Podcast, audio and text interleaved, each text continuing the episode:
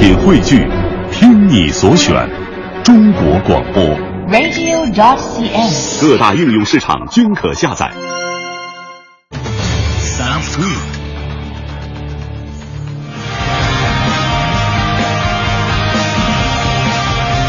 好，现在是北京时间七点零一分，又过五十八秒，欢迎您继续锁定 FM 一零六点六中央人民广播电台文艺之声，收听这是咱为您送上的快乐早点到。各位好，我是大明。早上好，我是黄欢。哎，继续是我们 APEC 会议的放假期间，可能很多朋友啊，此时此刻正在外地在游玩。对，听用这个新媒体的软件在嗯听着我们的节目啊，还有一些朋友呢，仍然像我们一样留在这个城市当中，为这个城市的 一点点向前推进呢，就是奋斗在自己的工作岗位。所以，我们今天要聊一个更加让你们伤心的话题。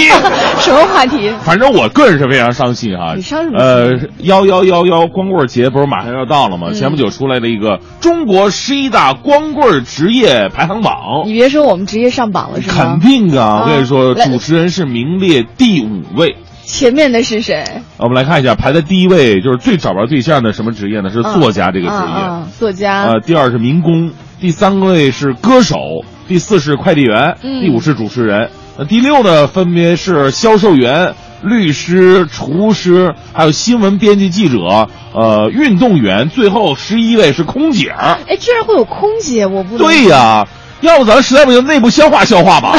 但是你也找不着，我也找不着。看那空姐儿，你是说那天有空姐吗？前十一位的互相啊消化一下、是吗？哎当然，这个我觉得是一个调查，调查它肯定啊会有个概率的问题啊、对对因不是说为它是所有的那个什么都找不着。是是是，嗯因为它，它只可能是一个职业的大方向而已啊。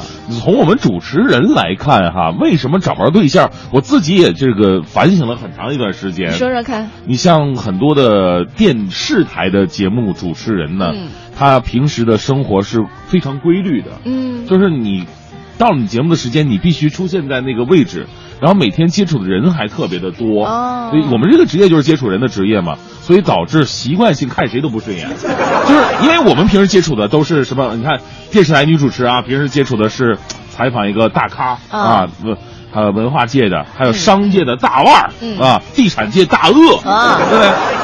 再看自己的老公。看不下不去手啊，对不对？这么一对比就完了。我之前问过一个专门做婚就是婚礼咨叫什么婚姻咨询的一个心理专家，啊是他说过一个跟你说的那观点是一样的，是吧他为什么主持人啊或者是记者很难找到另一半？有个很重要的原因、就是平时他们在工作当中遇到的采访对象也好，嘉宾也好，其实他们相对来说都是生活在这个城市的尖端的人物，各行各业的领先人物。但是呢，等你从工作岗位当中回到自己的生活里去的时候，你接触到的可能、嗯哎就发现，哎呦这个怎么就不如我那个嘉宾啊，是吧？那个怎么又不如那谁谁谁？哎所以就会觉得非常失落，看谁都不顺眼，看谁都觉得差。是，这是女主持，男主持也是一个道理。你想想，男主持从小就泡在女人的堆儿里边，学这个专业的呢，哦漂亮女孩特别的多。对平时你像我们文艺之声采访的都是什么女演员呐，对对对这个女舞蹈家呀，嗯等等等等。回头再看看外边那些女人，哎，怎么这么缺乏气质？今天我们在节目当中啊，在八点二十之后，我们还会特别请到，嗯就上了这个中国十一大光棍职业排行榜的其中一位，嗯啊、也是一位婚庆主持人，请他来说一说呢，他的角度，从他自身的角度来说，更加可悲。我跟你说，婚庆主持人这边祝你们百年好合，看到的都是美好的，是吧？哎呀，这崇拜啊！这我跟你说，他们一方面呢，就是接这个主持婚礼主持多了嘛，嗯一方面对这人家的婚姻爱情啊，其实都都特别了解，词儿是一套一套的。对对到自己这儿，所有的完了，就是一，哎呀，就是伤痛的心一片空白。对就这边主持婚庆的时候，那边手机上收到短信说回来跟我谈分手的事儿。到底这个做婚庆的主持人的生活是什么样啊？我们快乐早点到的一个新单元叫做“隐秘而伟大”当中呢，也会请到婚庆主持人和我们一起来感受一下，走进这个职业，去了解为什么这个行业的主持人呢，可能相对来说不那么好找自己的另一半。嗯也欢迎各位能够继续锁定收听文艺之声由异果生鲜独家冠名播出的《快乐早点到》。嗯所以今天节目当中，我们就来和大家说一个话题啊，你觉得在你的心里，我们丢开刚刚说到的十一大光棍职业的这个排行榜不说啊，在你的心里，你觉得哪一个行业？是比较容易出光棍儿的，嗯。或者哪一个行业呢是特别不容易出光棍儿，就特很容易你就找到自己另一半的。直接嫁出去了。对我我我知道哪个行业，就比不容易。方说，就特别容易找到对象的，就是那种从小在一起，就是那个，比方说，呃二人转，二人转，然后还有那个中国的，你像这个冰舞，就是双人舞，啊，双人滑冰，从小就锁定了他是吧？对，这没办法，这教练安排的，你俩住在一起。就是你看现在很多的中国这个花样滑冰的选手，不都是那个哎一对一对的吗？二人转的也是一样，啊，俩人在一起时间长了，跟别的女的就。哎，我这边掌握到的数据还不一样，我我听过很多的这个过来人哈，就会跟我们讲说，尤其是你是女孩的话呢，你以后长大以后，那时候我们上学嘛，嗯，呃，就会说你你以后要考什么专业，然后从事什么工作，比如说这几个医生，嗯，或者护士了，然后老师，啊，这几个还有啊，对，还有。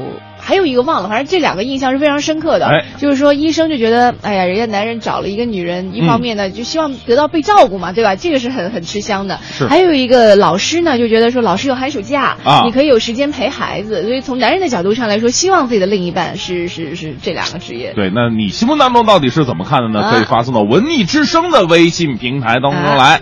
好，所有发送的听众呢都有机会获得我们文艺之声所赠出去的奖品。是一个是要来成龙国际影城的电影票，别跟我来这套的演出票。另外呢，还有一个是话剧《怀疑》的演出票，每天节目当中呢也是送出两张。呃，话剧《怀疑》的演出地点是在鼓楼戏剧场。好了，这里是由一果生鲜独家冠名播出的《快乐早点到》，接下来要和你进入到我们今天的大明的新闻联播。个性的新闻解读，最霸气的时事评论，语不惊人死不休，尽在大明的新闻联播。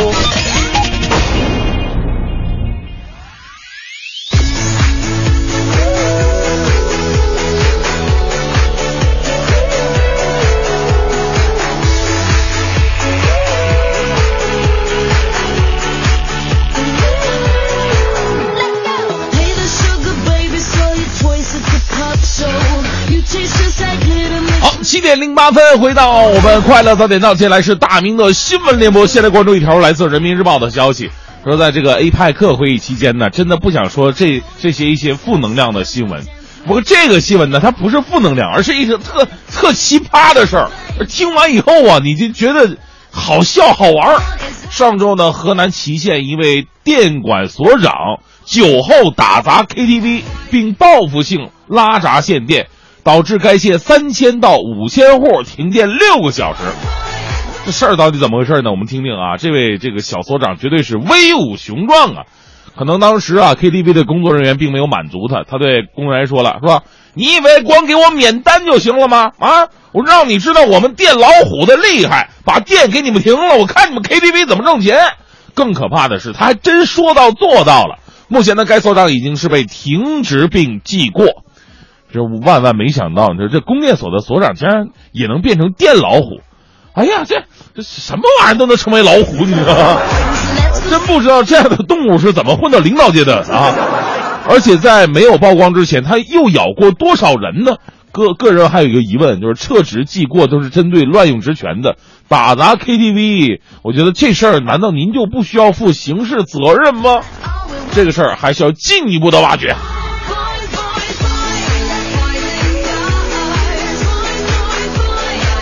再来关注一条来自安徽卫视的消息。日前呢，在贵阳街头发生了匪夷所思的一幕：三名男子持刀欲抢劫一位独行男士。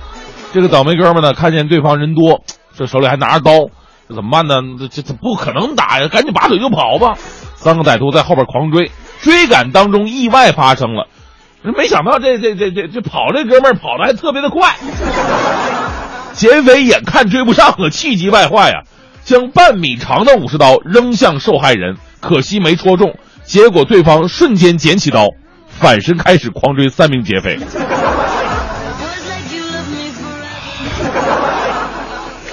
三名劫匪后来跑累了，甚至哀求受害人把刀还给他们。哎呀，这有点像什么？有有点像那个，像以前玩那个网络游戏。就是三个满级的追杀一个一级的新手，结果一级新手捡到好装备，这三个满级的被反杀。哎呀，这这还好意思要求人家把刀还给你们？你们还能不能认认真真打个劫了？你就无论怎么样啊，在街上如果发生类似的事情的话，我不知道他跑了这么的远，旁边的人都在干什么哈？这是而且这么长的一个距离，难道路过的没有巡警吗？没有警察吗？没有一些执法人员吗？哎呀，这个事儿啊，无论谁砍谁，到最后都是一个喜剧加悲剧啊。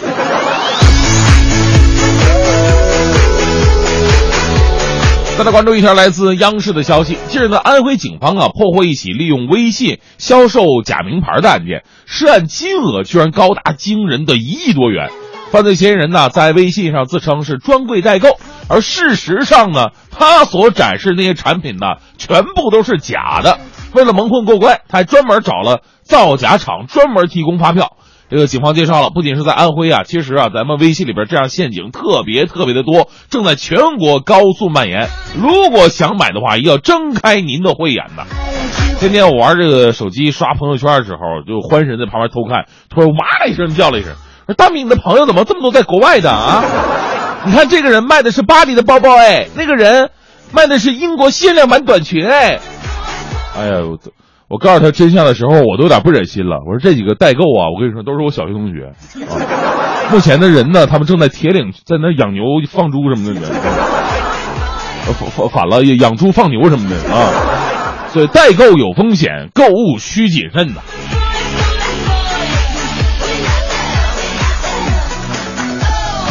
这时段的正能量呢，来自一位特立独行的校长。呃，现代快报的消息，十一月八号啊，南京一中，呃，南京一中文质彬彬的尤校长竟然穿着超人服亮相了，啊，超人服我们都知道啊，这个红色斗篷，然后蓝色衣服，最重要就是这个内裤外穿嘛，这个，啊，他穿着这身衣服摆出超人的 pose，宣布校运动会开幕，而副校长也挺逗，打扮成了蝙蝠侠。啊，原来呢，在这所学霸云集的名校啊，校运会开幕式向来由学生策划的，呃，那校长呢都得听从学生的安排，他们提议校长你们变身吧，啊，校长呢也欣然答应了，啊，幸好幸好这没安排什么变身变身美美少女战士是吗？我们为可爱的校长点个赞吧。相比一般的学校呢，寻霸呃学霸云集的地方更需要这样的欢乐。看着两位校长可爱的样子，我也想起了我高中时候的好校长，每次逃课。都能看到我们校长在外边捡垃圾、给花松土什么的。时间久了，他就认识我了。我们一起还喂过流浪狗。每次啊，他都劝我回去上课，一直没叫我家长，也没处分我。他对我只有一个希望：高考英语能及格。我努力了，但是还没及格。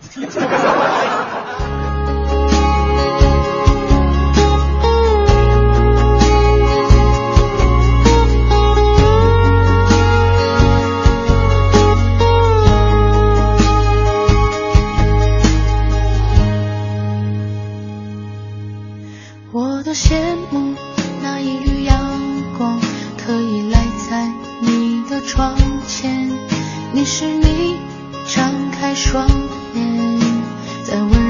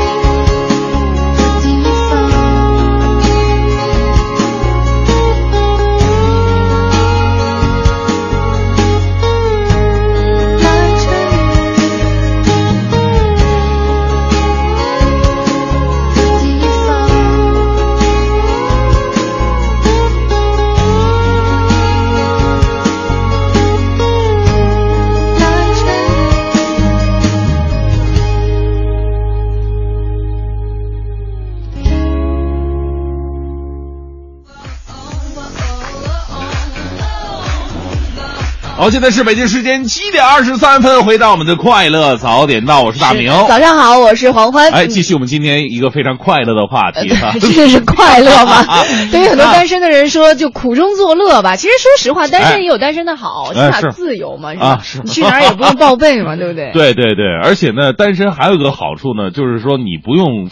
犯不着生那些这个没来由的气啊，对，来导致自己身体一天天的变差 啊，导致慢性疲劳，是身体 气大伤身的，正所谓。是，今天我们是因为之前看了一个榜单啊，有人特别去总结了一下，说在所有的行业当中呢，有十一大行业是特别容易出光棍的，比如说有主持人呐，有记者呀，有编辑呢，是吧？还有这个快递员呐，等等等等，歌手啊，作家排名第一位，这是为什么呢？作家天天待在家里写东西，没有时间出去。我我还是。这么想的，这不仅仅是如此，而且作家太能幻想了，就跟以前那个很多中文系的小姑娘特别喜欢看琼瑶小说，然后心目当中一直想找一个白马王子一样，跟琼瑶小说里一样的那个男主角一样，哪有那样的呀？找一个像马景涛一样，天天抱着你肩膀，哇，为什么？告诉我，那个都不应该会喜欢马景涛型吧？应该都是什么秦秦汉型啊之类的。嗯，禽兽节目倒是有，啊，还有比如说像销售员啊、律师，律师这个是让我们觉得非常意外的啊。可能律师吧，就太冷静了，太冷静了。嗯，那个俩人在谈恋爱的时候，经常会使用一些专业的这个职业词汇，是就不够马景涛那种生活，是吧？成天甲方乙方的。对我们这节目当中来问问各位啊，在你在你的生活当中，你觉得哪个行业是比较容易出光棍的，或者不太容易找到对象？呃，或者说在哪一个行业当中呢，又是特别容易找到自己另一半的？其实也可以给很多可能这时候在择业，对于自己的另一半，嗯，又又非常迫切想找到的学生朋友们，也可以提供一些建议啊。哎，是，比如说嗯。日绕云端说了，说像那个职业的司机就特别不好找对象，出租车司机啊、快递司机啊、物流司机、跑长途司机等等等等。哎，我印象当中就是小时候听爸爸妈妈说过，就是在八九十年代、八十年代的时候，长途司机是特别火的嘛，啊，因为他属于见多识广，就是那种时候很多姑娘都是哇，一听说他们家是 跑长途。的，哎呦，都觉得这个这个这个这个人特别的给力，还特别浪漫啊。对，跑回来以后拿出了一只海螺，说：“这是我在海南给你带回来的礼物。”哎呦，天哪！你听里面有大海的声音是吧？其实是在那儿海南自己吃海螺的时候把肉吃了，剩一个壳。但是不管怎样，一个时代有一个时代的这种择偶的标准啊。来看一下这个幸福的沙漏说：“我找老婆的职业呢，就是在护士和幼师之间来选择。”嗯，结果。哎，他说很不幸选择的是护士。结婚，结婚以后啊，我才知道护士和幼师本质上的区别，一个是冷血，一个是热血。啊！现在我老婆已经怀孕八个月了啊！祝我老婆和我未来的孩子身体健康。哎，真的是这样的区别？投诉老婆吗？这个？嗯，你看他娶的是护士，他就说护士冷血。这应该是跟老婆这个体有关，跟行业没关系，是吧？我觉得也有关系吧。是吗？因为那个护士真的是见多识广了，就像你这小兵小灾什么的，要是幼幼师的话，哎呦宝贝儿，快把被盖上，别着凉了。啊，哎呀，护士？护士说没事啊，打个针就好了，别动啊，趴着我给你打个针。没事，喝点水自己就好了，是吧？哦，这是幸福的沙漏。我们再来看一下哈，还有这个。有朋友在微信平台，这是赵鑫说：“这个我今天也上班呢，上午飞外地参加会议，呃，说好什么，呃，说好听出公差有报销，可光棍节怎么过呢？”提前给老婆存足钱，一起购物狂欢吧。嗯，明天是光棍节啊！我们在节目当中其实也提前预告一下，光棍节当中呢，可能有一些人就是又没自己另一半，嗯，没有更多的假期出去，但是我们快乐早点到呢，会给您来送礼物。哎，这礼物除了之前说到的那些演出票啊，我们还准备了一个特别的、特别精致的。对对对，有就是小的，没有没有小没问题。麻雀虽小，还五脏俱全呢，有这个黄欢虽小，也是主持啊。什么意思啊？由这个国美在线大客户。给我们提供的一个空气净化器，但是是便携式的，是就特别好带着，对，可以穿在钥匙链上啊，挂在脖子上之类的。这个对我们明天节目当中再说啊。对，再继续回来节目当中，陈竹清闲说了，说我们这些基层的中铁员工啊，经常离家在外的，所在的地方呢，大都是一些偏远的地方，也接触不到太多的朋友，所以可能应该是最容易出现光棍的。哦，这也可能跟这个空姐的职业有就略微相像的地方，一年四季到处跑。空姐不是很。很多这个男性梦想当中的情人吗？是吗？呃，那不是，那个 有什么难言之隐吗？这其实很难言之隐哈。真的吗？这个很短暂的，你知道吗？你每次都那么有收获。我们就今天听听这个嗯正在听节目的朋友说说自己心目当中啊，你觉得最不容易找到自己另一半和最容易找到自己另一半的行业到底是什么？发送到微信平台文艺之声。一零六六听天下，这一时段一零六六听天下，我们先来关注一下，在昨天上午，国家主席习近平出席 APEC 工商领导人峰会开幕式，并发表了主旨演讲。嗯。国家主席习近平九号在钓鱼台国宾馆会见俄罗斯总统普京，中俄两国签署了西线天然气协议。为了统筹推进国资改革，国企薪酬领导小组已经成立了，具体方案呢也将加速面试。河北省廊坊市进行了二十四小时的三级巡查，确保 APEC 期间的空气质量。河南省取消了楼市限购，在此之后呢，离婚人数连续三个月降低。嗯，MH 幺七空难的五名遇难者被运回荷兰，其中九人的遗体无法确认。韩国将派医务队前往埃博拉灾区塞拉利昂，协助抗击埃博拉病毒。好，接下来我们来关注一下，昨天上午呢，国家主席习近平出席了 APEC 工商领导人峰会开幕式，并发表主旨演讲。呃，胸前佩戴的金色徽章啊，是吸引了大家伙的目光。据徽章设计制作公司介绍，这次 APEC 纪念徽章一套共有六枚，分为金、银、白和彩色四个颜色。习近平主席呢戴的正是其中一枚基础款。是的，纪念徽章呢是分为四枚方形基础款和两枚椭圆形的异形款。有四枚方形基础款呢是由金、银、白和彩色这四个颜色组成的，供二十一个经济体的参会高官和代表来佩戴。呃，据说呢可以根据当天的服饰领带的颜色来自由搭配。我我我估计啊，等这个嗯会议结束，这个徽章啊也将会跟这个呃上海世博会，包括以前的北京奥运会很多的纪念品一样，嗯成为大家所收集的一个争相抢抢购的一个目标了。对对对，再来看一下，在每年的 APEC 领导人非正式会议上呢，欢迎晚宴都是重头戏，美食和歌舞为严肃的会议平添亮色，也能够拉近领导人之间的感情。对，今天晚上呢，奥林匹克公园将会燃起绚烂烟花。国家主席习近平和夫人彭丽媛将在国家呃游泳中心，也就是水立方，为与会各体呃各经济体的代表人和领导举行欢迎晚宴和文艺演出。那这个晚宴到底有什么样的讲究？演出有什么样的惊喜呢？各方面都是充满期待。据悉呢，文艺演出由著名的导演张艺谋执导，将呈现一场承载中国文化与风情的欢迎演出。嗯，再来说说写论文这件事儿啊，在很多人的工作和学习当中呢，都不是一件小事儿了，也不是一件简单的事儿，更不要说论文获奖。但是呢，甘肃的一位小学生却做到了。甘肃小学生治污建议获评优秀论文与专家同获奖，呃，这样一个这个新闻呢，也让这个小孩子成为了新闻人物。是得奖的小学生呢，叫做金鱼藤。投稿的时候仅仅上五年级，严格来讲呢，他参加的是一个建议征集的活动。嗯今年四月份，甘肃省可持续发展研究会开始向全国征集建设和治理良方，在他们所收到的五十多篇文章当中啊，就有金鱼塘的建议。他提出了房顶蓄水，在黄河岸边建造喷泉群的设想。专家说啊，其实这些想法还真挺有意思的。对，先不说这些这个想法的可行性啊，到底有多强，单从孩子这么小的孩子就愿意为这个环保去出力、出想法，就已经是让很多大人都觉得很汗颜的事情了。嗯，再来看一下，有着“死亡之海”之称的罗布泊无人区，是很多科学家、探险家遇难的地方。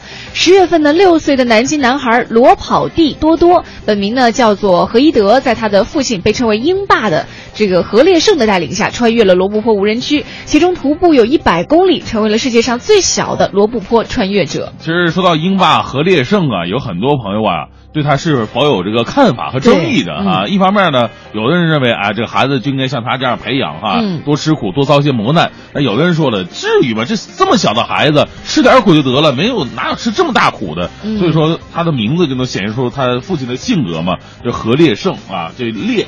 就是这个人呢比较刚烈，刚烈胜的就是争强好胜的意思啊。哎，，如果是你的话，你愿啊。意像这何烈胜一样可能。断绝父子关系。就毕竟是亲生的是吧？舍不得。对对对，呃，其实呢，裸跑蒂多多呀，之前就因为三岁的时候，就年仅三岁的时候，在美国纽约的暴雪当中，以裸跑的方式迎接新年而出名了。当时就有很多的争议嘛。随后他四岁进行帆船训练，五岁开飞机。他告诉记者自己喜欢这种野外的课堂。而罗布泊的，我们大家知道，这个大部分都是盐碱地嘛，是戈壁、呃雅丹沙漠、胡杨林、雪地、湖泊等七种地貌当中最难走走的一一走一种。嗯每走五公里，英爸都会让裸跑弟躺在这个凹凸不平路面上，给他做全身按摩。哎呀，我也没有想象过哈，因为要培我有养这零零七的感觉。就是我有个儿子，应该也不忍心吧？就什么叫应该也不忍心？你能做到吗？不是，说实话，就是你看，呃，四岁帆船训练，五岁开飞机，我不知道这小孩儿啊，他自己是否享受。嗯如果因为每个孩子他个体都不一样，有的小男孩可能他天生就比较胆小啊，就是对于这种东西又不感兴趣又害怕，甚至让他从事了这些运动之后，他会觉得很痛苦，那自然是不行的。也许有的小男孩他就是你你不去让他做这些事儿啊，他就精力无法释放，他可能就多动症啊，嗯或者这打架呀、什么的。与其那样的话，你不如让他。我还是想象不到一些小孩儿，他可能愿意裸跑，但是没想到他愿意在 这个暴雪当中，在这个沙漠、罗这个这个湖泊还有这个盐碱地当中裸跑。但是比如说像日本啊，日本很多这个小朋友就是上小学的时候，嗯他们就是光着腿大雪天里跑步，就是是体育课上的一项这个正常的训练。就是其实这个小孩子，尤其是人类的体能极限，你永远不知道在哪儿。但是还是有个度吧，啊，就是咱们的小孩子应该多多锻炼一点。我看过那个视频，我忘了是视频还是照片儿啊就是这个何烈胜让他的孩子，当时那个孩子浑身都已经冻得青紫了，嗯但是这个小孩好像自己也没有特别抗拒，就是有点害怕，但是身上自己搓一搓也在跑。因为当时我看了以后，真的不是自己亲生的，我都觉得掉眼泪，太心疼这孩子了啊，啊！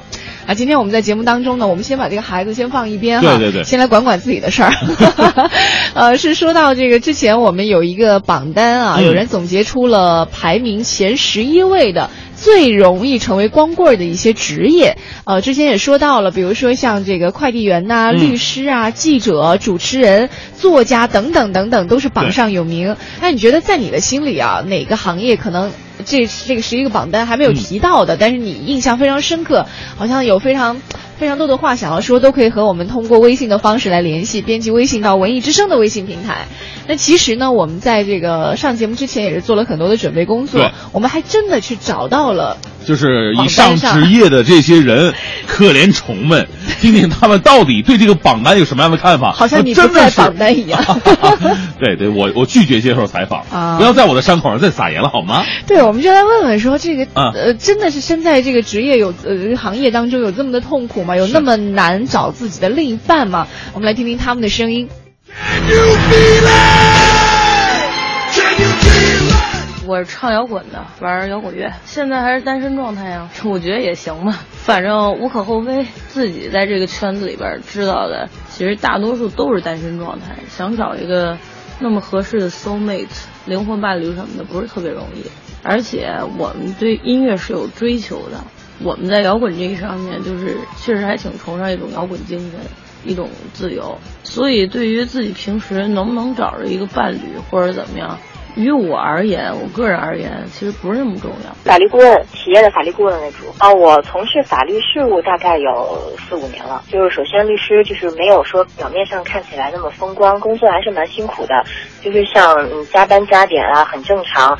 尤其是像做诉讼律师或者说项目律师之类的，就是工作起来可能时间会没有太多的保障，而且就是很多现在从事律师职业的人，嗯，相对来说在精神上面的追求会高一些，因为嗯不排除就是收入会不错嘛，嗯，可能会对挑选自己的另一半会有一些比较、嗯比较高的要求，或者一些比较奇怪的 要求，不会说就是很轻易的说就说年龄到了，然后为了说要结婚组一个家庭，然后而去随随便便找那么一个人。我是主持人，呃，我不是单身，我不认同啊。我们主持人能说会道，我当主持人之前是单身，自从变成了主持人，我就不是单身了。光棍儿，那肯定我们厨师啊，就我们这天天都没休息日，油烟味儿还这么重。我天天晚上基本忙到后半拉夜，还不能赶上有客人临时加单的。我们这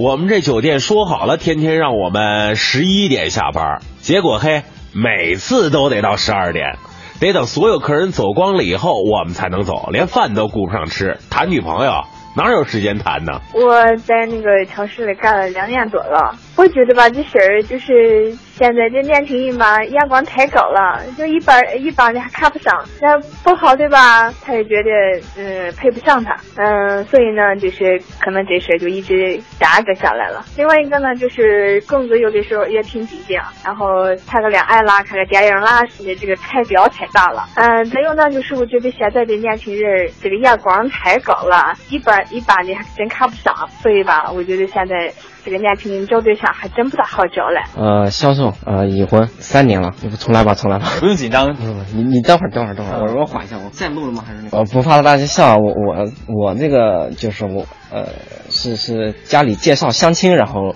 认识的，然后就是可能然后在相处相互接触了一段时间之后，然后大家都觉得哎挺合适的，然后然后就走在一起了。其实基本上光不光棍，我觉得跟职业没关系，关键还得看长得什么样。然后其中像什么主持人啊，什么什么这个作家呀、空姐啊什么的，这个他们的光棍都是自找的。基本上他们之所以还是光棍，就是因为要求太高了。如果放下点身段的话，早就脱光了，是吧？编辑记者排第九啊，作为一个新闻从业者，我也表示压力很大呀。但是编辑记者可能因为接触的人很多，但是接触人能成为自己圈子里的人很少，所以其实他们的受众面还是挺窄的，而且比较忙，所以这个接触到的人也很少，所以其实排在第九，我还觉得有点靠后，怎么着也得提到前三呀。嗯，我觉得他们的光棍比例应该比什么歌手啊、民工啊、作家什么的要高多了，是吧？我是图书编辑，觉得比我自己想象中的还好一点，前面还有七个呢。哦，不是，前面还有八个，因为我我之前的想法是可能应该会进前三名的。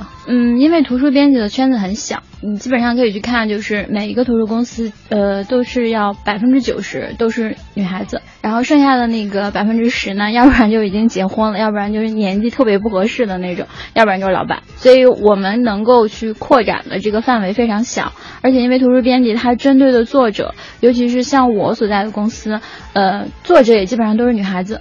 所以你是每天你的同事也好，你的客户也好，所有的全都是女孩子，那么你没有没有太多的那个机会去接触到更多的男生，所以相对来说，你要是只是在工作范围内的话，是很很难去发展你的另另一半。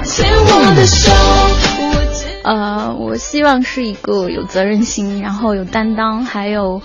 嗯，有很大的一个胸怀的人，不是说呃，就相亲就不靠谱了，因为大家还会就是去接触一段时间，相互了解一段时间，不是说一相亲，呃，就是跟过去一样说啊，大家介绍了，然后立马就结婚，或者是啊，我觉得相亲还是挺靠谱的吧。啊，另一半，嗯，就比较阳光开朗这种，然后成熟一些，有上进心。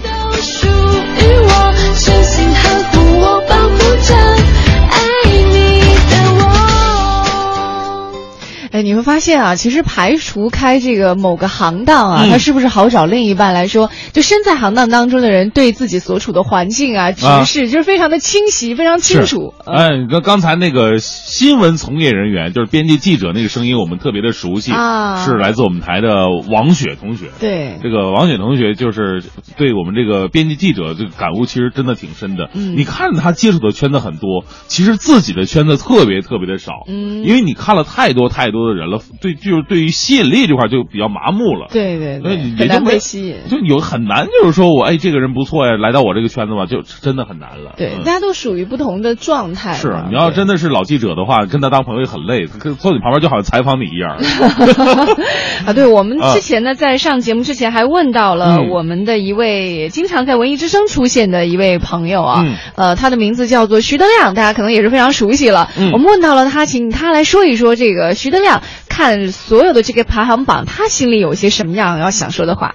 ？Hello，大家好，我是胡宇。十一月十一号即将到来，二零一四年中国十一大光棍职业排行榜的揭晓，不光是在网上引起了热议，就连相声演员徐德亮看完都觉得评选不公平。中国十一大光棍职业排行榜，其实这里边呢没有说相声的，说相声的最容易打光棍了。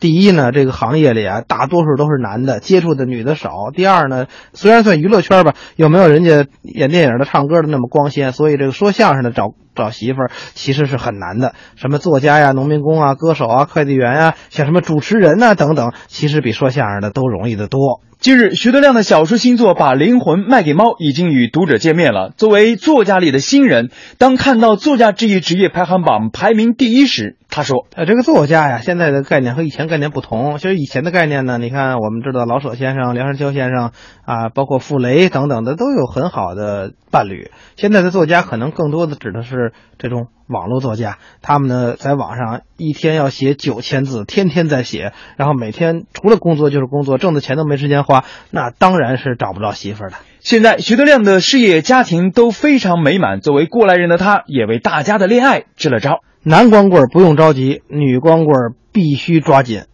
呃，我身边有好多的女性的朋友，三十多岁，长得也很漂亮，这个人脉也很好，在社会上地位也很高，性格也很不错，这个挣的钱也很多，呃，事业的前景也很广阔，就是找不着男朋友。他们自己很骄傲的说：“我们是单身贵族，我们就是不想找。”其实心里着急着呢。为什么呀？你想，这个女孩到三十三四了，她怎么也得找三十八九、四十左右的男的。四十左右的男的要不结婚，那除了太不负责任的，就是可能可能就是呃这这个太自我的了，所以很难找。但是男的其实可以慢一点啊，先立业后成家嘛。当你这个啊说相声说成我这样，写书写成我这样，画画画成我这样的时候，再找媳妇儿也不迟嘛。文艺之声的听众朋友们，大家好，我是徐德亮，和快乐早点到一起，给您的生活加点料。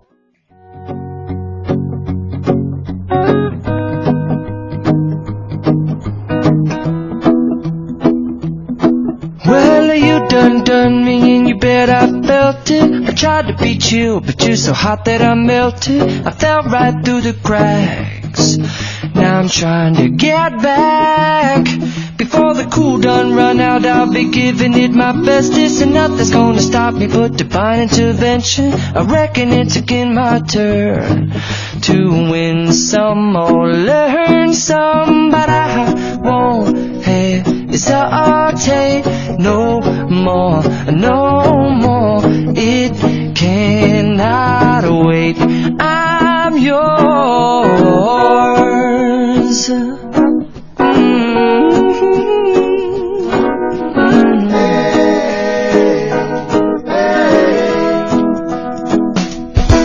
Mm-hmm. Well, open up your mind and see like me.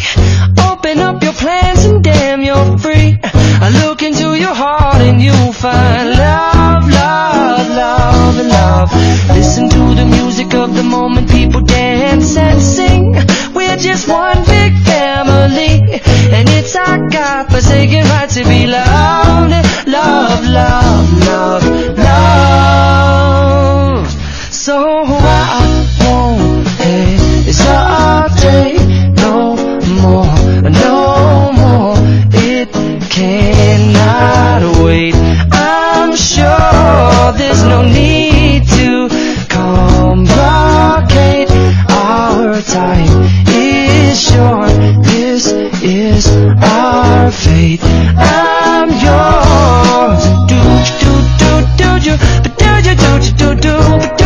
un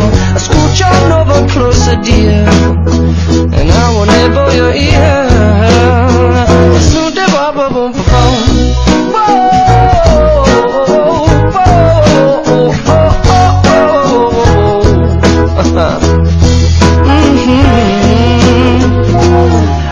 Spending way too long checking my tongue in the mirror backwards just to try to see it clearer. But my breath fogged up the glass, and so I drew a new face and I laughed. I guess what I'll be saying is there ain't no better reason to rid yourself of vanities and just go with the seasons. It's what we aim to do. Our name is our virtue, but I won't hesitate no more, no more. It cannot wait.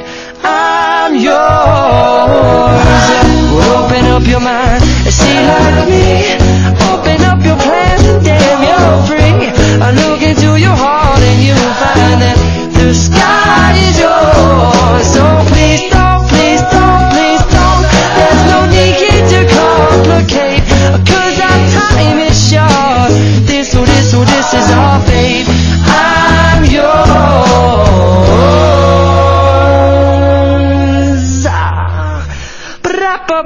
up open the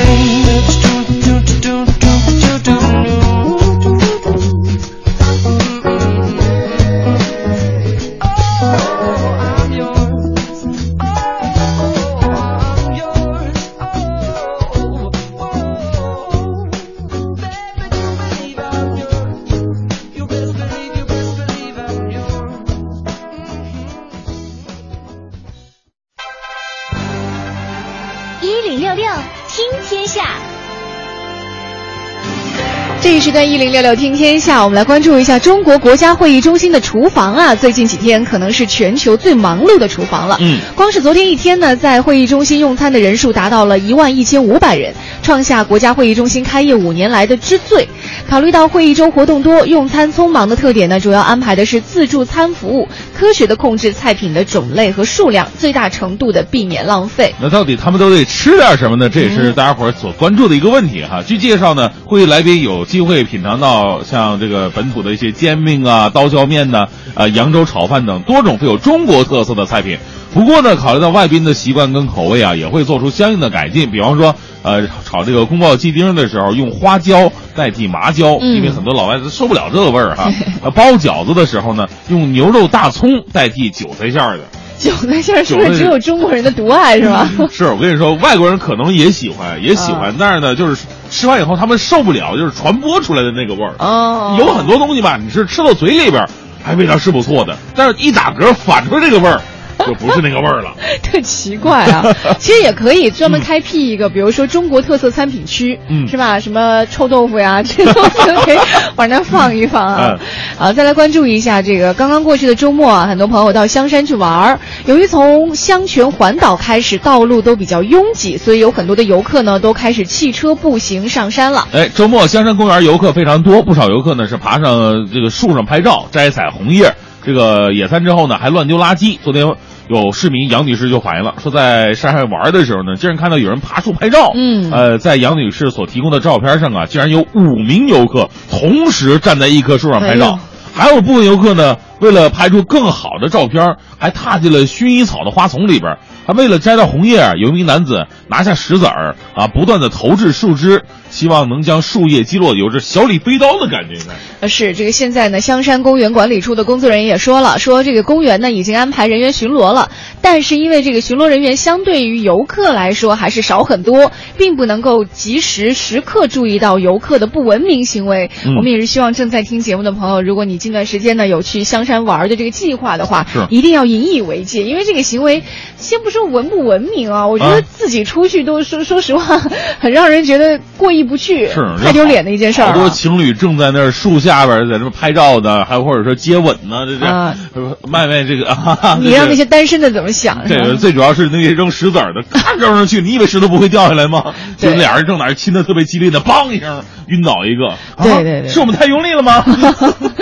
来关注一下北京欢乐谷呢，昨天表示，为了给游客提供良好的游玩体验，北京欢乐谷本来特别推出了游园区的互动活动，还有一系列的优惠活动，但是因为大风、降温等等恶劣天气的影响呢，十一月十号到十二号，北京欢乐谷所有园区的活动还有优惠政策都取消了，到时候部分游乐设施和表演是停止开放的。嗯，这个颐和园的工作人员呢，昨天在长廊北侧发现了一只猫头鹰。啊，说是非常的漂亮，嗯好像什么呢？好像《哈利波特》里边的那个猫头鹰。哎呦，这个北京猛禽救助中心的工作人员确认了，这是咱们国家二级保护动物，呃，雕鸮。嗯呃，考虑到雕鸮啊是一夫一妻制的啊，那他他们这个鸮。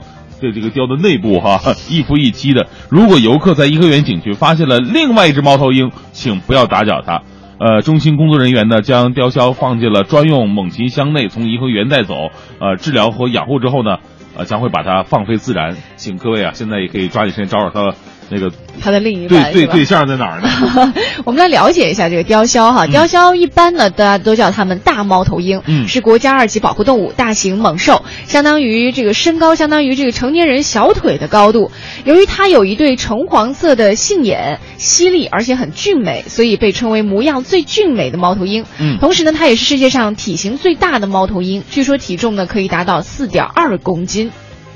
再来关注这样一件事情啊，近段时间，美国有线电视台 CNN 在一档节目当中呢，报道了海豹突击队员罗伯特·奥尼尔，他呢宣称自己是击毙了本拉登，嗯但是不幸的是，CNN 错将本拉登名字当中的奥萨马打成了奥巴马。哈哈，对，因为这个奥巴马和奥萨马的名字非常像，只差了一个字母，一个是 O S A M A，奥巴马的是 O B A M A。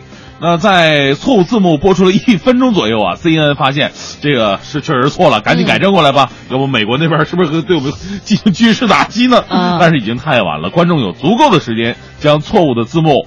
拍摄下来，还有人录下视频，并将这些资料啊分享到了网上。那有外国网友在推特上调侃了，说：“哇哦，这个海豹突击队员失控了呀！”啊，还有网友指出，这两个名字呢不可能，可可不能拼错。嗯有人说了，因为这个错误，有人摊上大事儿了。那事实上呢，一一年 CNN 在直播宣布本拉登被击毙的时候，好像也犯过类似的错误啊。所以有人调侃说，真的是奥巴马、奥萨马，傻傻分不清楚。是，这个加拿大航空公司一架客机近日在起飞和降落的时候呢，连遭险情，造成三人受轻伤。当天晚上，这架 Q 四百型双引擎螺旋桨客机呢，搭载着七十一名乘客和四名机组人员，从卡尔里呃卡尔加里机场起飞时候呢，有一个轮胎发生爆炸，机上乘客呢听到了一声巨响。对，事发之后，因卡尔加里机场风速过大，机长就决定前往埃德蒙顿机场紧急着陆。当飞机着陆的时候，发生这个爆胎的起落架彻底失灵，并且折断了。飞机在侧翻的同时呢，有一个螺旋桨桨叶又直接插入了客舱，它的边缘距最最近的乘客据说只有几厘米啊，场面也是非常的惊险。乘客们在机组人员有序的指挥之下，只用一分多钟就全部撤离机舱了。嗯，就是很多朋友啊，就是梦想当中会拥有一个岛屿是属于自己的，对就是自己节假日的时候没人没地儿，不用去什么什么海南三亚，多无聊啊！我去我自己的岛上，我钓钓鱼，我住住别墅。哎，我记得之前我们节目当中还说嗯到，说有一个爸爸爱女心切，就买下了一个岛屿，让女儿做这个岛屿当中的公主。对，那都是有钱人。那就如果没钱的话怎么办呢？其啊实作为一个环保人士，同样有机会建立一个自己的岛屿。你看，英国六十一岁的男子索瓦就特别厉害，多年以来追追求在自建的环保岛上生活。经历两次失败之后呢，他终于在墨西哥东南部度假胜地坎昆沿岸，以十五万个回收的塑料瓶、木板以及沙子，成功的兴建了他的漂浮天堂。这还不重要哈，啊关键的是这个漂浮天堂里面真的可以享受像天堂一样的生活。对据说这座漂浮岛上呢有电力、互联网，还有自来水的设备。重要的是，他觅得了知音人。嗯他和一名四十七岁的美国前模特一起在岛上过着与世隔绝的生活，就好像现实版的《鲁滨逊漂流记》一样。这座环保岛呢，建有一座这个三层高的住宅，里面有两间睡房，有厨房、浴缸，还有淋浴间，有三间淋浴间啊。住宅也被植物包围着，所以远远看上去呢，和海面上的独立小岛基本上差不多。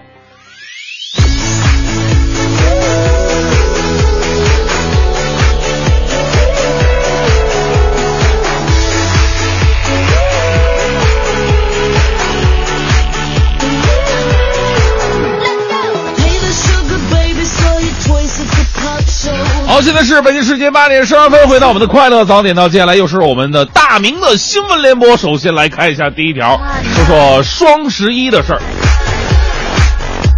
呃，双十一马上就要到了，又是一个有人买东西买到喜笑颜开，有人用信用卡刷到痛爆哭痛哭流涕的日子。有的人呢，这个买之前特别开心，买之后恨不得想剁手的日子。来自央视的消息，有一份关于双十一的报告呢，引发了网友们的热议。据2008年到2013年的中国网络购物调查研究报告显示，网购用户男性的比例啊，其实是要高于女性的。啊，网购的人均金额呢也是高于女性的，买的比女性更加频繁的男性用户比例是更高的。这个所以说，与之前所传闻的“女人爱败家”与现实并不相符。呃，我最初啊，我看到这个报告的结论，我是直接懵了。哎呀，我这难道我之前一直被骗了吗？啊，人说说说这个马云和一群这个几几亿的中国女人创造了一个世界的经济奇迹。这难道是错的吗？后来我仔细回味了一下，我就全明白了。那必须是男性多呀，对不对？除了单身的，不一直都是女士购物，男士买单吗？对不对？我相信呢，这这这绝对代表着我们大多数男同胞的心声。我单身，我单身的时候，一年买一件东西；有了女朋友之后，这账号其实已经不属于我了。我能做的就是给支付宝充值，再充值。还是跟双十一有关哈，这样的日子呢，不仅电商在搞促销，其实实体店呢也不想落后啊，他们也会想出一些极端的办法。来自中国青年报的消息，十一月八号，湖北武汉的一个商场举办了一场脱光免费穿的活动，什么意思呢？就是参加活动的前二百位顾客，男的呢，你得上身赤裸，下身只能穿内裤；呃，女顾客呢，得脱到那种只剩内衣内裤的程度，就可以参与到我们全场的一个免单了啊。其实呢，我还是明白参与者动机的，只是他与道德传统理论是相悖的。这脸可以不要，这便宜不能不要，是吧？有很多人是这么想的。我们说呀，双十一最初的寓意是光棍节，我们带着一份祝福，对于光棍的怜悯。你们已经很可怜了，给你们设置个节吧啊！但是现在已经变成商家的一个购物节了，而且呢，我是带着批判性的眼光，我看了呃这帮男男女女们脱光的照片。有人说大明怎么这么这这样呢？我说我大家伙误会了哈，我发现了一个问题，就是照片当中女同学身材都不错。不是我我说这个没其他意思啊，我是在说，为什么参与活动敢于脱光的这个女同学、男同学身材都不错呢？而且还穿着同样款式的内衣呢？这是不是又一场低俗的炒作骗局呢？当然了，像我这种身材，我也没什么底气在那脱。再来关注一条让吃货们特别不痛快的消息。呃，来自央视的报道，近年呢，这个在英国呀、苏格兰的这小龙虾特别的泛滥。这小龙虾是一个特别凶猛的小动物，你知道吗？它不仅呢吃光了湖里的鱼，甚至还破坏了当地的堤坝。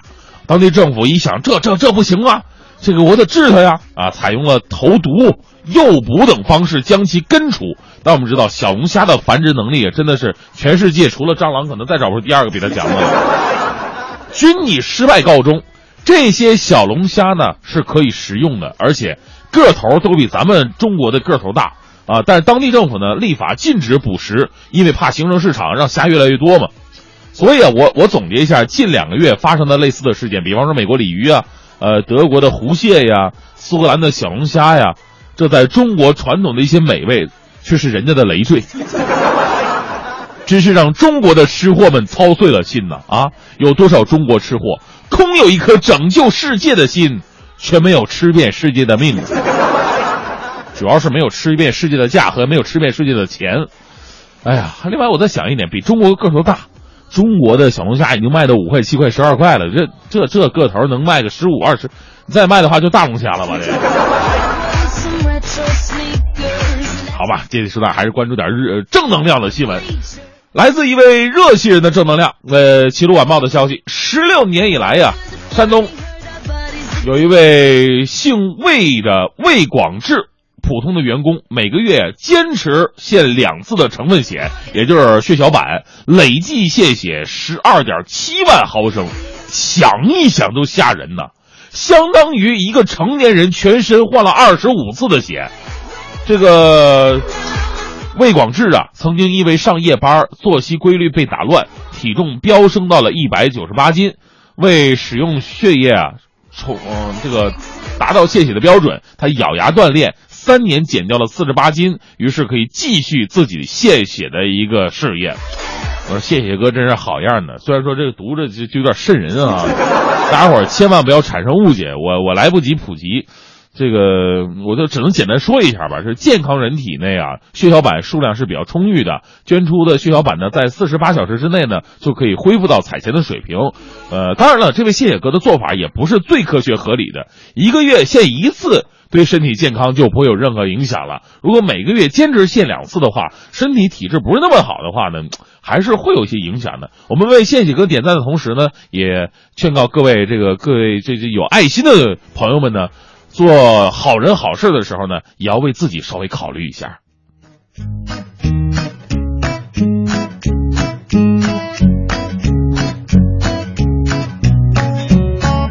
是故意的吗？是我得罪谁了吗？这一天竟然每件事情都失算，只想转个弯，却绕到了飞机场，发现没钱在身上。啊，乌云乌云快走开，你可知道我不常带把伞，带把伞。哦，乌云乌云快走开，感觉你在挑战我的乐观的乐观。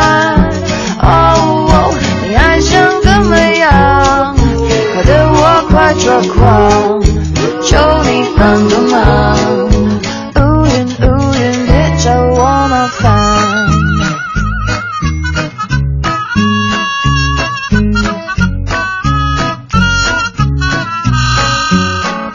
是注定的吗？我穿上了白衬衫，那一杯咖啡偏在我身上倒翻，不如。跑一趟，上天它却刚打烊，妙不可言的下场。啊，乌云乌云快走开，你可知道我不常带把伞，带把伞。哦，乌云乌云快走开，感觉你在挑战我的乐观的乐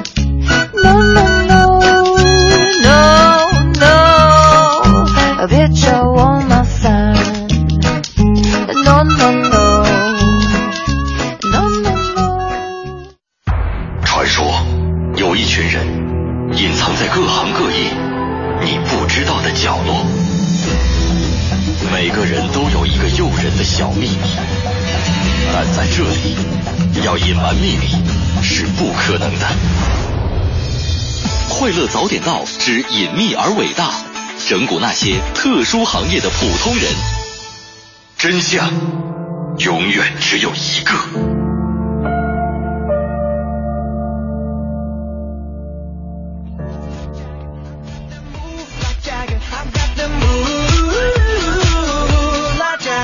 好，现在是北京时间八点二十四分，回到我们的快乐早点到的隐秘而伟大这样一个新的环节。呃对，有一些朋友可能对于我们这个环节还不是特别的熟悉哈，说什么叫隐秘而伟大呢？是啊，这个偷偷摸摸、狗狗搜搜的一啊，当然不是这样 的。我们说到的是很多的这个啊行业当中，它有一些让我们觉得，哎呀，这个行业非常非常伟大的一面。啊但是呢，如果你不走进他们当中的人群，不去了解他们的生活和工作的话，可能嗯你就完全不知道他们其中还有一些这么隐秘的、不为我们所知的一些东西。那我们在这个环节当中呢，就把这些隐秘又伟大的东西给挖掘出来。我们今天聊的话题呢，说的是这个哪个职业它容易单身、容易光棍嘛？嗯所以今天这位来宾呢，有着双重的身份。首先呢，他是这个光棍职业当中之一，主持人，主持人主持人。另外呢，他作为一个就是经常参与婚庆主持，他还有另外一个就是寓意，就是说他经常看到别人都在一起，而自己却单身找不到对象。我们待会儿也来问问他到底是不是单身啊？啊好的啊，我们今天有请到的嘉宾呢是来自图兰朵主持人培训机构的创始人，也是主持人队团队市场部的负责人王岑。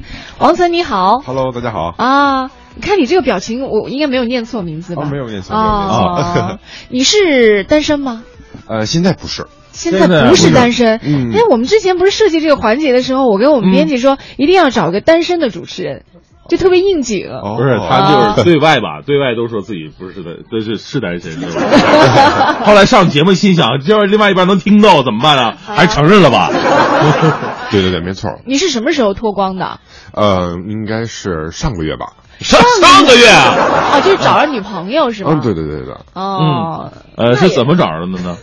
介绍一下经验是吗？怎么找到的？呃，就是朋友给介绍的吧。哦，对，因为有的时候你看做我们这一行，经常是有这个，就是在婚礼现场啊，伴郎伴娘啊，经常也会问到啊，你是不是单身啊？我说，哎呦是，好多新郎新娘也想介绍，哦，但是工作太忙，总是看别人一对又一对的。你说伴娘问一下也就算了，伴郎为什么问呢？好心嘛。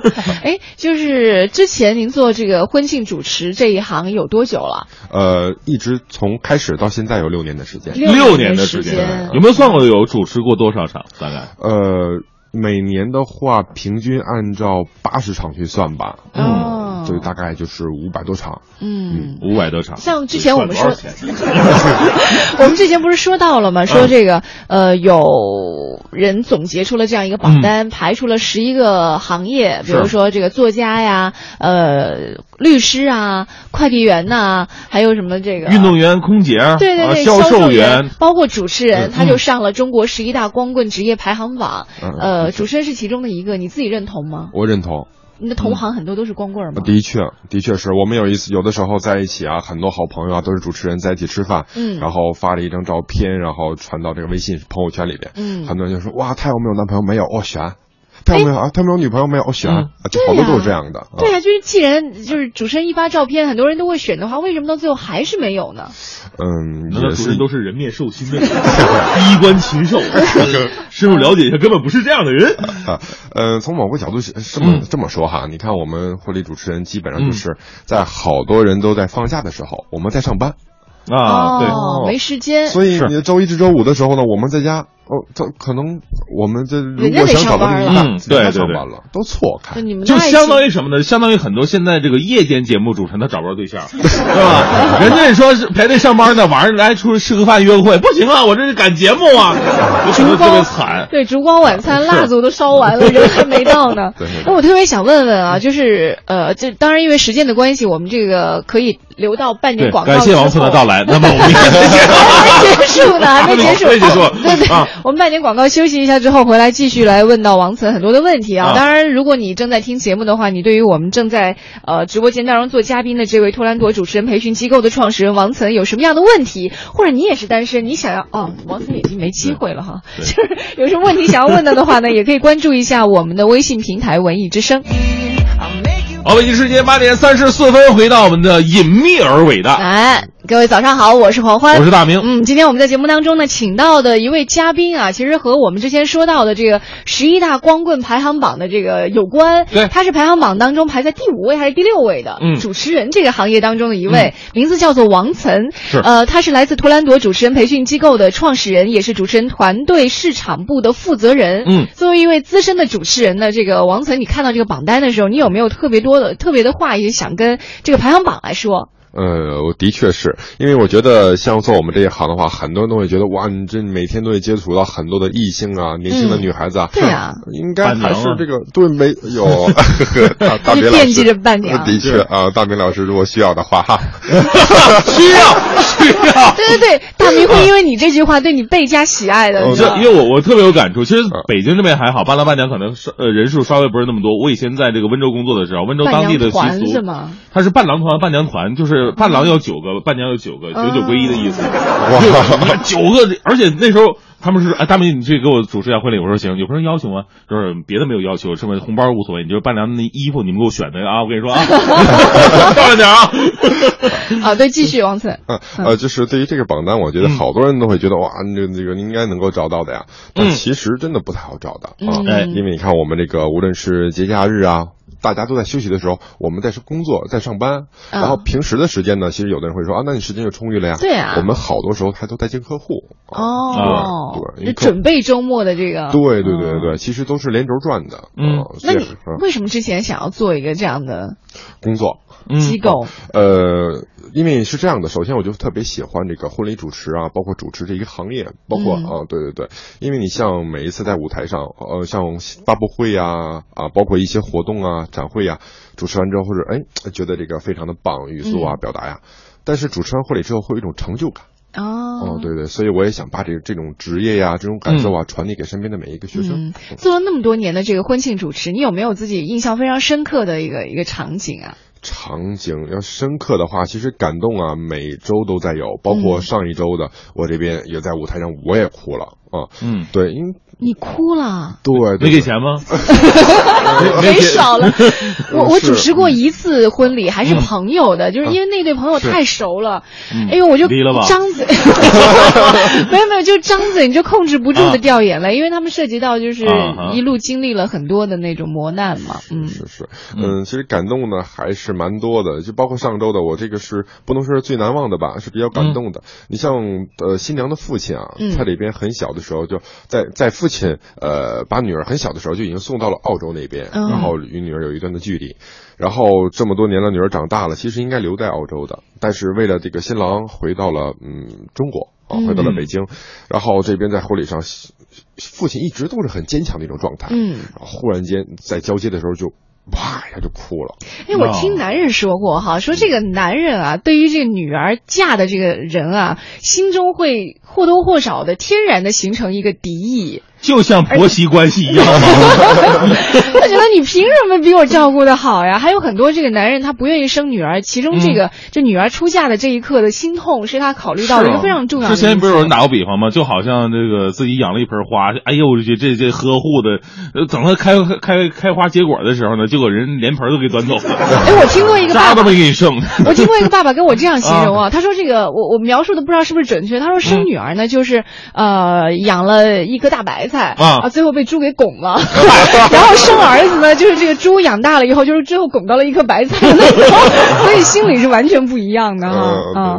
那你刚刚说到就是婚礼当中非常感动的一事一件事情，你有没有想过看了那么多的非常感动的或者是闹剧的婚礼？哎，闹剧的婚礼有吗？闹剧的倒还挺少的，但是出现一些特别嗯突发事件。哎，对，突发事件特别有意思。嗯，在在北在北边有一个呃有一个酒店，然后我们当时在那主持，新郎前一天告诉我说，主持人、我这边紧张，因为现场五十多桌嘛，嗯。这边少问我一些问题，我说 OK 没问题。的。第二天，然后这边婚礼仪式开始，新郎入场，在舞台上我也没问他太多问题，嗯。然后我说接下来所有来宾目光投向远方，美丽新娘入场。嗯。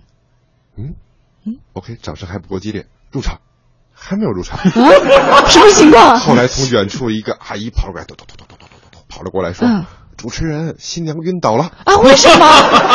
为什么晕倒了？我我也不知道为什么，我只我当时也不能再说，我说为什么我不能问了，我就我就哦，我就立刻就？幸福的晕过去了。啊，我我就装我就装这么说的，我说哦，新郎你知道吗？新娘告派了一个家人告诉我说，见到他没这么容易。”嗯，然后后来我就跟他有个对话，我说第一次见到对方啊，然后第一次拥吻啊，然后婚礼之后有什么样的愿望？后来我就想起了昨天新郎对我说的，别问我问题。嗯新郎当时眼神已经是你想怎么样？然后呢？后来终于那个新娘被抬过来呃，是吧那有一个女士跑了过来说新娘好了，然后哦后来我才知道是低血糖，低血糖呃而且那么多。减肥呢是吧？为了穿下婚纱。本身就很瘦，但是、哦嗯，就是可能是低血糖，因为身体本身就不太好，加上一激动，而且前一天晚上休息也不太好，哎呦，呃，然后就晕倒了。啊我印象很深的。哎，你有没有想过，就是有的时候会有后怕，如果万一新娘这这整个婚礼的过程她都醒不来，那这样吧，我们就现场改成那个白雪公主的故事。好，下面我们把白雪公主抬上来，王子深深的一吻，新郎赶紧人工呼吸。哎呦，好有创意啊特别特别让人害怕的这个 哈。对，那那其实类似类似的这个婚礼的突发事件真的特别的多，这个当然是少见一点，就是人晕倒了。就最最常见的，比方说现场你摆那个就是可能碑塔摆的不是很。很牢靠，嗯或者说那个台子搭的不是那么很稳，然后大家伙一跺脚，梆，这个杯子就倒了。那个时候，这个主人就特别尴尬，你知道吗？嗯对对对，我这么多年的话，六年的时间，我应该是经历过两次。啊，对，香槟酒塔真的是倒了，嗯一次一次是新郎这边拿这个酒瓶的时候，非要在桌子上哇晃晃晃啊倒了。另外一次是新郎这边在倒的时候，离这个杯口太近了啊然后直接给碰到了，就倒了。嗯当时我的表现没办法，只能是就是从容淡定啊找一些祝福的话是吧？我的岁岁平安。我的心里想的就是就是这么设计的，就是这么设计的。呃，人生哪有那么多一帆风顺啊？对，就是其实走入婚姻殿堂之后，还会遇到很多的磨难。对对对对，人生嗯有的时候婚礼的时婚礼的时候，忽然间一直都特特别晴朗，突然就下雨了。啊，我就会和新人说，如果雨不够大哈，我这边就会和一对新人说，我说人生又何止这一点风风雨雨啊！如果雨要特别大的话，那来宾朋友们冲吧！所以其实主持人找不着对象还有一个原因，就是全凭他那张臭嘴。而且我跟你说，主持人有这个特点，就是你看啊，对外边见人说人话，见鬼说鬼话，但是对另外一半的时候还真不是这样，嗯，真不是这样。对对对，就是他会，就另外一半喜欢你，可能是因为在节目当中或者在你在舞台之上，哎呀，你就八面玲珑的感觉。那在生活当中的话，你真的不会把在工作那种状态拿出来了，所以他会有这种落差。哎，你怎么对别人这样，对我怎么这样呢？对，哎，刚刚这个王岑说到了一个让你特别感动的婚礼，好像我们都没有听到那个感动的点。嗯，还没有吗？呃，你指的，我刚才应该提到的是他爸爸这一块啊，对对，除了爸爸这一块呢？嗯，其实婚礼上有很多感人的地方，但是呃，作为主持人本身啊，是跟个人的一些经历有关系，嗯嗯，尤其是觉得找到共鸣了，然后就潸然泪下。因为本身家里边就是这个老人家呀，是包括像姥姥啊等等等等等，可能哎呃去年刚刚怎样，然后以往在婚礼上可能是对爸爸妈妈表达一些情感，对爷爷奶奶、姥姥姥爷表达情感，我觉得是。很平常的一个东西，嗯，但当我经历到一些事情之后，我再到这种环节，我就会忍不住的就想哭，嗯，哦，就好像婚婚礼当中最让人感动的就是给爸妈敬茶那个环节啊，嗯，对，尤其是新人自己在表达的时候，对，嗯，因为主持人的话可能特别华丽，来宾听了就是感觉哎到了耳畔，但这个父。儿女对父母一说的话，就是真的说到我们心眼里去了。对，那这样我们也给大家伙建议一下，就是因为专业人士已经来来到这儿了嘛。这很多新人在设计自己婚礼的时候呢，尤其到了这个父母敬茶这个环节，有的时候就弄得会比较俗一点，比方说跪下敬茶，然后呢给红包拉，然后拉倒了。嗯，呃，包括就是新人互赠奖品的礼礼品的时候。他们总是想有一些新意，有一些创意再再进去。这个这个王岑老师有没有一些建议什么的？就是怎么样能够让自己的婚礼跟别人不太一样？嗯，首先是这样的，就是婚礼的理念呢，就是在以往啊，就是有创意、有好的东西就往里去叠加，嗯，婚礼变得很丰富。但其实现在呢，婚礼都是做减法，哦，会发现香槟酒塔也少了，烛台也没有了啊，对。然后彼此互赠的礼物呢，变成了 一虽然倒的原因，对，也是因为很多主持人在建议。然后变成彼此对对方说的一段话，然后其实就很简单。嗯，敬父母的话也不一定是要礼物，重要的是那个意义。嗯，很多新人这边就会说，我想给父亲母亲呃包个饺子，因为我们从来都是吃父母包好的饺子，嗯，我们想为爸爸妈妈包一次饺子。嗯，或者可能呃在婚礼婚礼上，以往爸爸妈妈没有这么华丽，没有这么多浪漫，所以想送爸爸一个戒指，然后让爸爸在我们的婚礼上为妈妈去戴上。哎呦，真好！对对对，有一些这样好的创意呢，你会觉得，哎，你这个婚礼跟别人不一样，而且增色不少啊！对对对，那，我们来看一下微信平台上皮皮私房菜给我们留言了啊，说问一下陈老师啊，人家王岑老师，对对对，这个他说所有的婚礼都煽情吗？搞不懂为什么结婚一定要那么煽情呢？我经历过别人的婚礼都煽情，哭的稀里哗啦的，感觉大喜的日子就应该高兴啊！哎，这个王岑老师有没有那种就是特别逗？就从头到尾就是好玩好乐，就那那种婚礼有没有？呃，其实是这样的，我现在每周啊在见的客户，包括近一年的时间啊，我在和我很多的同行在分享。呃，很多新人啊，我这边问到的第一句话就是，呃，你有什么要求对气氛上？然后他这边都说，呃，婚礼的气氛，嗯，别煽情。别太悲情，全都是第一句话就是别煽情。嗯，所以现在其实我在主持的风格上，呃，和其他的主持人有一点点不太一样，就是我尽量每一场婚礼都是根据他们的要求。嗯，有的新人说了，我们不要哭，我说还有其他要求吗？现场来宾一个也不许哭。哦，那我就只能是那种轻松自然的音乐，特别轻缓的，然后主持人不会刻意的去煽情，还是偏自然一些。包括音乐选择也非常重要，比方说以前那个感恩父母的时候，要不是感恩，哎呦受不了，要不有时候。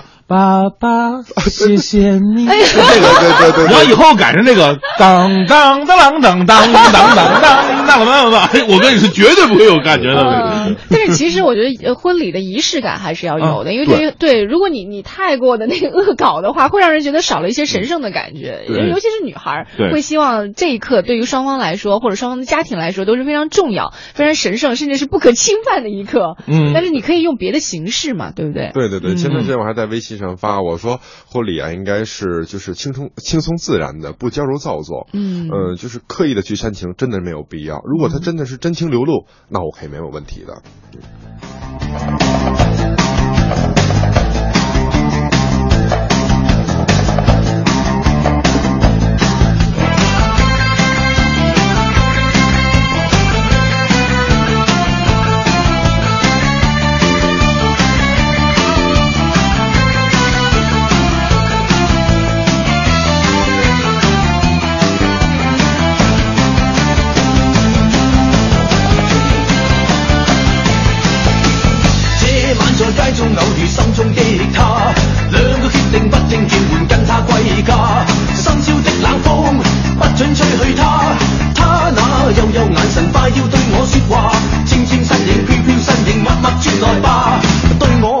浪漫情人爱我吗？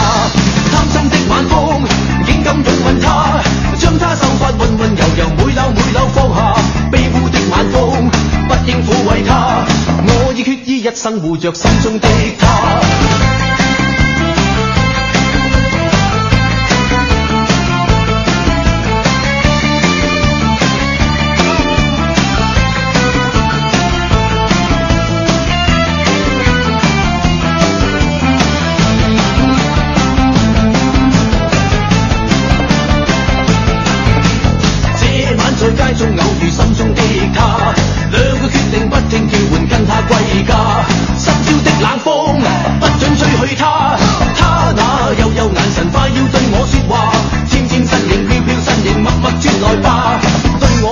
浪漫情人愛我嗎？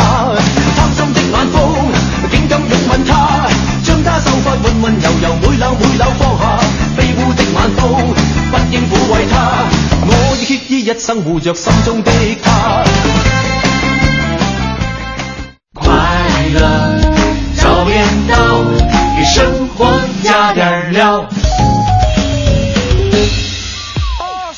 好，回到我们的隐秘而伟大的环节当中。是的，今天我们节目当中呢是请到了一位婚庆主持人啊，名字叫做王岑。是，其实他更多的时候还是培训了很多的婚庆主持人，因为他对做了一个培训机构嘛，专门来做这个行当。你有没有想过，你做了那么多的婚庆主持，等到有一天自己结婚的时候，你希望请到一个什么样的婚庆主持人？哦，啊啊，嘿，嘿，人家跟你也不收。费便宜，嘿，呃，首先的话还是那个黄欢老师和大明老师为主吧。哎呦啊哎呀这个因为我觉得这这种搭档的方式会很轻松。不是，你就我现在觉得吧，就婚庆主持人，你要找婚礼的，就就做婚礼的话，找一个就够了。你找两个人的话，好像就他嫌我多余，你知道吗？好像集体婚礼，你知道吗？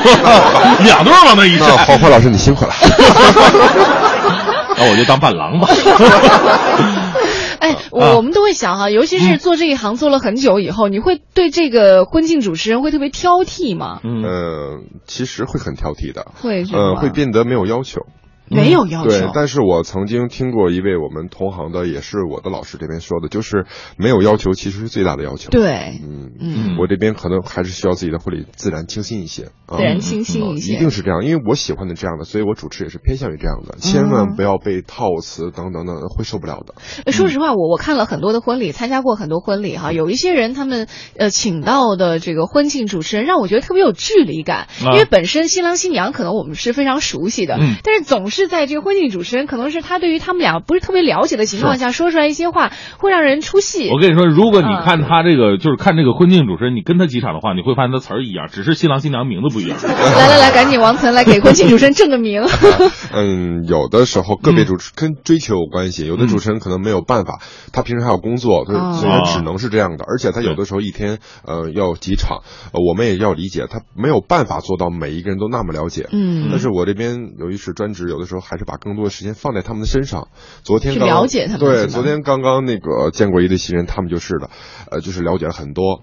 他们两个人第一次见面是在这个牛市牛，然后两个人在吃饭的时候，这边新郎这个拿出了一个手机说，呃，你们这边应该有优惠啊，返三十。哎啊，哎，哎第一次见面这样，他还能继续吗？对对对，新娘就说哇塞，真没戏了，反正中午也没吃饭，我就先吃完再走吧。对呀、都讨厌。但没想到最后还就是他了。啊，哦因为新郎这边很真实，他不假，他不做作。他抠门就是抠门，承认自己抠门对对对对，新娘昨天说了一句话，我就记在了本上，就是，嗯呃，他对自己其实特别抠，但对新娘从来没有过。这金牛吧，这个。啊但是这种人其实过日子也还行了是哈。，嗯，是的。那我们今天节目因为时间的关系哈，就是呃短暂的和王岑聊了一下。其实大家如果结婚的话，可以去找一找王岑，了解一下这个机构。那呃，我们也请王岑在节目的最后给大家提一些建议吧。比如说，如果自己想要一场完美婚礼的话，有没有一些什么要素，或者说有一些建议？我们抛开钱的原因，如果说那个完美婚礼的话，你要是我砸钱的话，那没有意义。对不对对对对。呃，总结来说是这样的，我觉得婚礼首先不是奢华的，嗯。呃，它应该是有意义的，嗯。所以多想一些有意义的东西，然后不是什么样的东西都往里去堆砌，嗯。呃，这一场婚礼的品质跟价格是没有关系的，嗯。嗯。另外一个地方在于，就是如果从婚礼主持人的角度来说，还是最好和婚礼主持人就是有一个密切的沟通，嗯。啊对。让婚礼主持人了解你，真的像朋友一样在舞台上聊天，嗯。对否则他主持人就会觉得只是找了一个工作人员在帮他主持，嗯就这样就可以了。就是直多沟通，对嗯，多多走心，是吧？是真的把主持人当朋友，那主持人也一定会把这对新人当朋友的。对，用心的把这场婚礼非常完美的完成下来哈。嗯啊，谢谢王岑，也祝愿我们所有这个正在听节目的朋友都能够有自己完美的爱情。对对那王岑这个新的爱情刚刚萌芽，也希望您能够有好的这个呃一个走走到比较完美的一步吧。嗯到时候有有好消息的话，记得通知我们啊，是是我们带到节目里来一起来聊一聊完美的嗯婚姻生活到底是什么样子。谢谢王岑，我们待会对嗯。待会儿九点之后呢是宝木和小曾为大家带来的综艺对对碰，更多精彩内容呢你可以关注一下央广网三 w 点 cnr 点 cn，我是黄欢，哎，我大明，明天早上七点钟我们再见了，拜拜。